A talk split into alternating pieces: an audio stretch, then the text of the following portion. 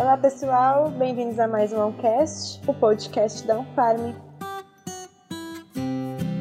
Meu nome é Bruna Granja e hoje nós vamos trazer um artigo que aborda um assunto pouco conhecido, mas que pode vir a ser uma boa opção de diagnóstico no futuro.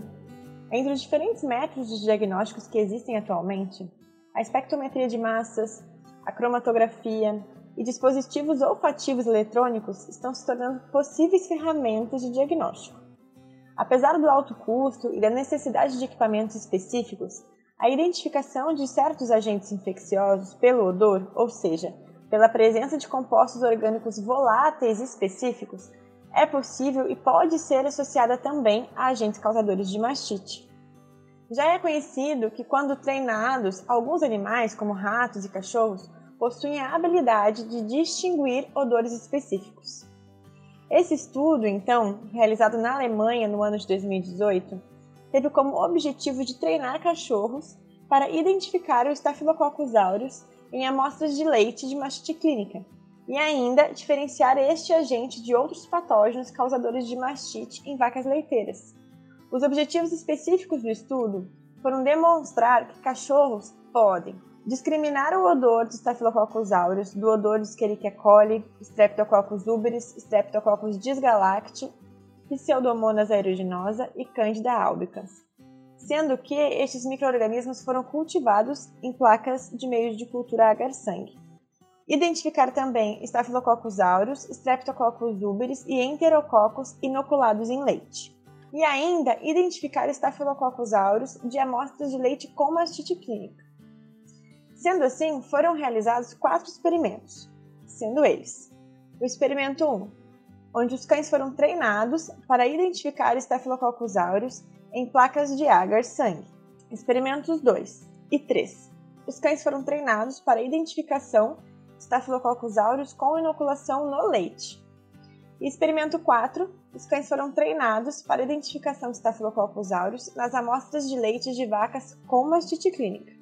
Então foram selecionados nove cães de raças aleatórias, como Poodle, Labrador, Border Collie, entre outras raças, para participarem desse estudo. Os cães e os seus donos foram recrutados voluntariamente por um centro de treinamento canino na Alemanha Sendo assim, entre eles, cinco cães possuíam experiência prévia e outros recebiam treinamento avançado nesse centro. O treinamento ele foi realizado com base em 10 etapas, por um instrutor pós-graduado em comportamento animal.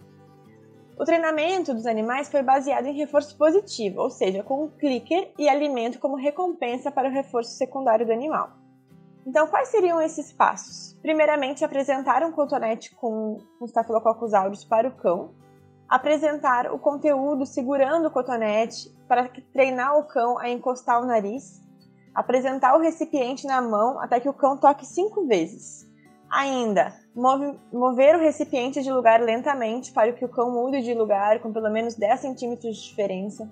Continuar esses passos apenas se o cão estiver indicando o recipiente um, com um segundo de diferença, de 10 em 10 vezes entre outros diversos é, pontos e passos para que esse treinamento aconteça e esse cão consiga é, distinguir o Staphylococcus aureus dentro daqueles experimentos citados anteriormente.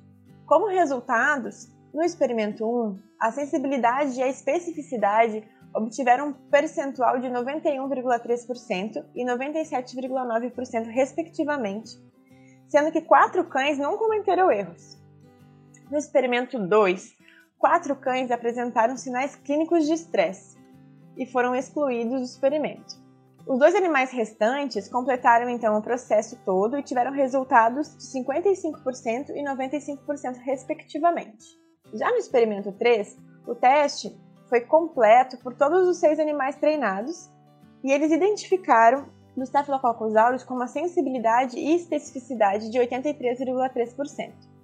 E por fim, no experimento 4, cinco cães concluíram os testes e obtiveram resultados de sensibilidade de 59% e especificidade de 93,2%.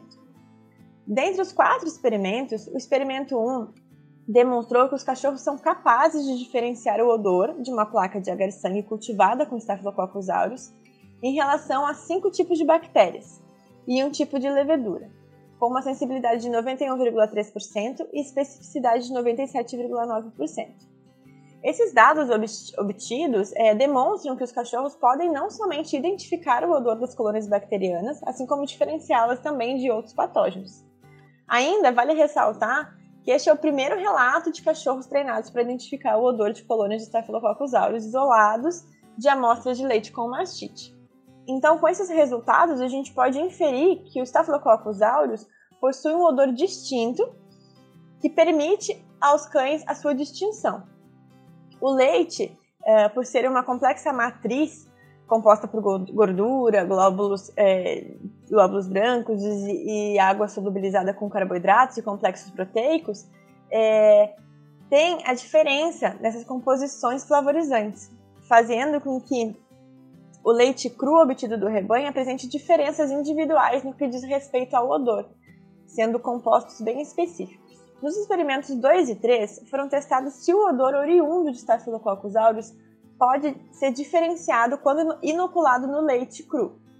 No experimento 2, a performance de detecção dos cães foi pior.